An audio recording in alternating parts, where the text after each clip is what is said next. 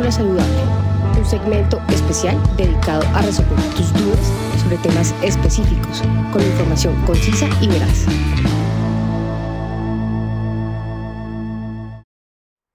¿Cómo influyó la pandemia en la presentación de tu examen de idioma alemán?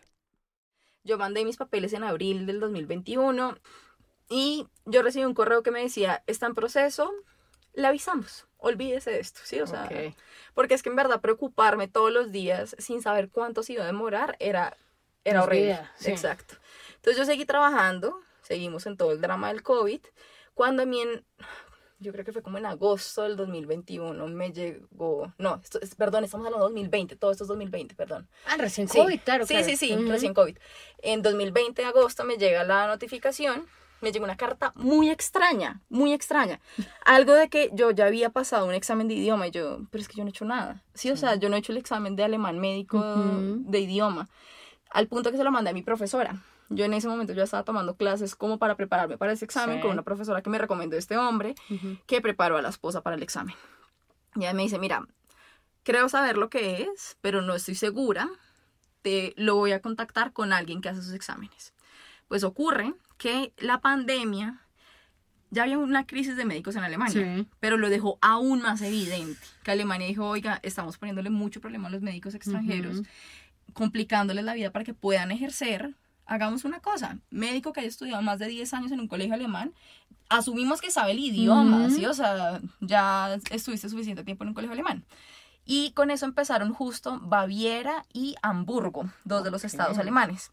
Yo había pasado mis papeles a Baviera. O sea, tuve, tuve mucha suerte en todo el proceso. Pero mira qué lindo. sí, sí, sí. Fue mucha, mucha suerte.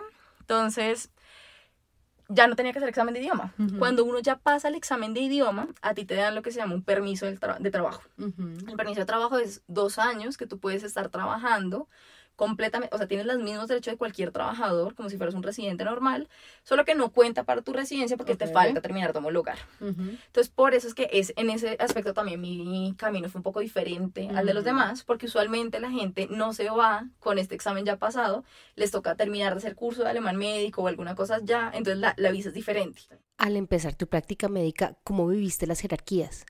Yo ya era médico, si yo ya tenía un permiso de trabajo, yo no estaba ahí como de practicante o algo, entonces yo tenía, o, sea, yo tenía las más responsabilidades laborales que cualquiera de mis otros compañeros. Yo tenía, o sea, al lado mío del computador sentaba una vieja que lleva ocho años en Alemania y a mí me tocaba trabajar a la par, que eso es otra gran diferencia con aquí con Colombia, que el R1 se marca mucho del R2, del R3 y son una jerarquía durísima. Mm. Exacto, y las responsabilidades son diferentes y todo. Allá no, allá es trabajo y todo el mundo trabaja igual.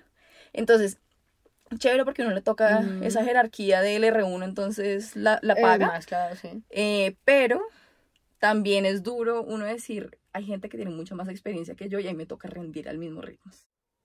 Cuéntanos un aprendizaje que hayas tenido sobre una experiencia laboral difícil. Y claro, es más fácil que a ti te acepten en una clínica que tiene problemas de personal, porque tiene mucha oh. rotación, entonces dicen cualquier extranjero pues lo podemos recibir fácilmente. Entonces, eso es algo que yo siempre le comento a la gente cuando me pregunta de Alemania, yo le digo, vea, usted va a llegar a la clínica que lo traten bien, pero para el principio sepa que tal vez le va a tocar llegar a un pueblo. Porque lo van a aceptar fácilmente. Exacto, y que mm. tal vez no va a llegar a la mejor clínica, ¿sí? O sea, y el problema no es uno. O sea, yo creo que el reto está en persistir. ¿Cómo es el examen de homologación de medicina? Es un examen muy parecido a lo que hacen los estudiantes, como de último año. Ah, ok. Porque allá los alemanes hacen tres exámenes. Y el último es medicina interna, cirugía y otra materia. Entonces se parece muchísimo al examen que uno hace. Porque la idea, y eso es algo que me parece interesante a comparación de otros exámenes de Estado, pues, o sea, como de homologación cuando uno está a Estados Unidos o a, España, es que el examen es para que, tú, para que ellos vean que tú eres un buen médico general.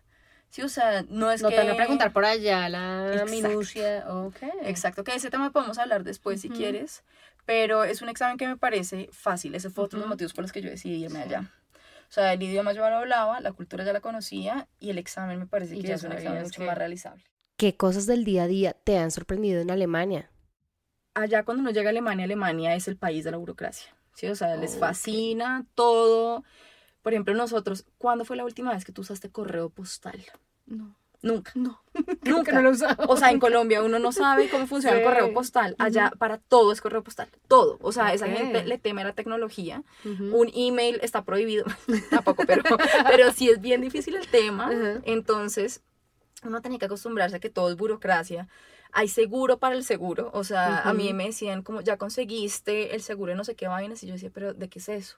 Hay un seguro que si yo voy caminando por la calle y hago caer un ciclista, por ejemplo, Ok. entonces tengo que estar asegurada para eso. Es, es una pendejada, o sea, aquí en Bogotá. De locos. Sí. Mm. Entonces hay un mon- montón de vainas que uno le va tocando como aprender en el transcurso. No sé, por ejemplo, también hay temas que ellos manejan muy tranquilos y nosotros no tanto y es todo el tema de los arriendos y todo eso. Ellos Ujú. tienen términos diferentes para diferentes montos de arriendo. Entonces hay una vaina que se llama como el arriendo frío y el arriendo caliente. Entonces el arriendo frío es como el arriendo básico Ok. y el arriendo caliente es con servicios y no te incluyen a veces todos los servicios. Entonces, claro, cuando uno tú estás recibiendo un contrato y tú ves arriendo frío y uno dice, pero ¿qué es esta vaina? No tiene calefacción. Exacto, uno no entiende. ¿Cómo es el manejo del tiempo cuando estás realizando tu especialización médica en Alemania? Otra cosa que me han contado en términos ya de la residencia médica es que uno puede cuadrar bien sus tiempos. Entonces yo estoy en residencia y yo me comparo, por ejemplo, como el estilo de vida que puede tener uno aquí en Colombia, que, no sé, tengo vacaciones y me toca cuando la clínica me dice, Sí. y a veces no, ni, ni tengo vacaciones, no puedo viajar ni nada. Yo he podido organizar fines de semana, me voy a París, me voy a Barcelona, me voy a Berlín, me voy a un lado, me voy al otro. He podido cuadrar y yo digo, me gusta mucho que a pesar de estar en residencia, tengo una vida. Sí. o sea, yo no he podido, no, no he tenido que parar mi vida. Ujú. Porque eso me decía un compañero que ahorita está en residencia en neurología, me decía, es que es muy duro yo saber que cuatro años de mi vida van a estar congelados y tengo que ver al resto de la gente viviendo su Mm. vida. Uf. Entonces yo decía, me siento muy afortunada de poder vivir mi vida, de Mm. poder disfrutar. O sea, yo si quiero cocinar un día lo puedo hacer, yo puedo tener mi tiempo, puedo organizar. ¿Cómo es tu intensidad horaria? Eso es espectacular. Ujú. El día empieza un poquitico antes de las 8, o sea, como que a las 8 uno pasa como, es como una entrega de turno ahí que todo el mundo está. Y usualmente el día acaba a las 4 y media de la tarde. No. Sí, es Fantástico. espectacular. Es espectacular. O sea, los Ujú. turnos sí ha sido un tema que es un poco más difícil, como que cada clínica tiene su sistema de turnos. Ujú. En la primera eran entre 3 y 4 noches seguidas, con 4 o respectivamente 5 días libres después. Ok. Entonces había gente que cuadraba, no sé, hacer 4 noches seguidas, 5 días más sus vacaciones, entonces lograban alargar las vacaciones. Mm, en la segunda clínica eran turnos de 24 horas con un día de descanso. En esta que voy a entrar, el jefe a uno no lo obliga, pero su sueño es que uno haga seis noches seguidas, que me parece muy pesado. Duro. Muy duro, sí, porque yo, o sea, yo de verdad yo soy muy mala para, para los turnos. Sí. Pero entonces creo que hay un par de compañeras ahí que lo que hacen es que hacen tres y tres. Entonces, no es, Más no, no es lo ideal, pero puede ser más amable, exacto. Ujú. Entonces vamos a ver cómo me va. Em, entonces la intensidad horaria es agradable. Y por ejemplo, hay una cosa que es bien interesante y es, si usted quiere hacer menor porcentaje de tiempo, lo puede hacer. Si por ejemplo muchas compañeras cuando ya tienen hijos dicen, listo, Me bajo. me bajo, exacto, Ujú. ya no va a trabajar 100%, sino que va a Sí. trabajar 80%. Hermoso. Sí, la residencia se demora un poco más porque pues estás Claro. reduciendo tiempo, entonces se alarga, pero puedes tener tu vida. Sí, o sea, la- Sí. a ti nunca te van a preguntar, ¿qué pasa si quedas embarazada? Pregunta frecuente en nuestra residencia. Exacto, sí, o Ujú. sea, es una pregunta que todo el tiempo uno se tiene que enfrentar acá, allá no. Si te pareció útil esta conversación, compártela. Por último, recuerda que las mejores conversaciones son contigo.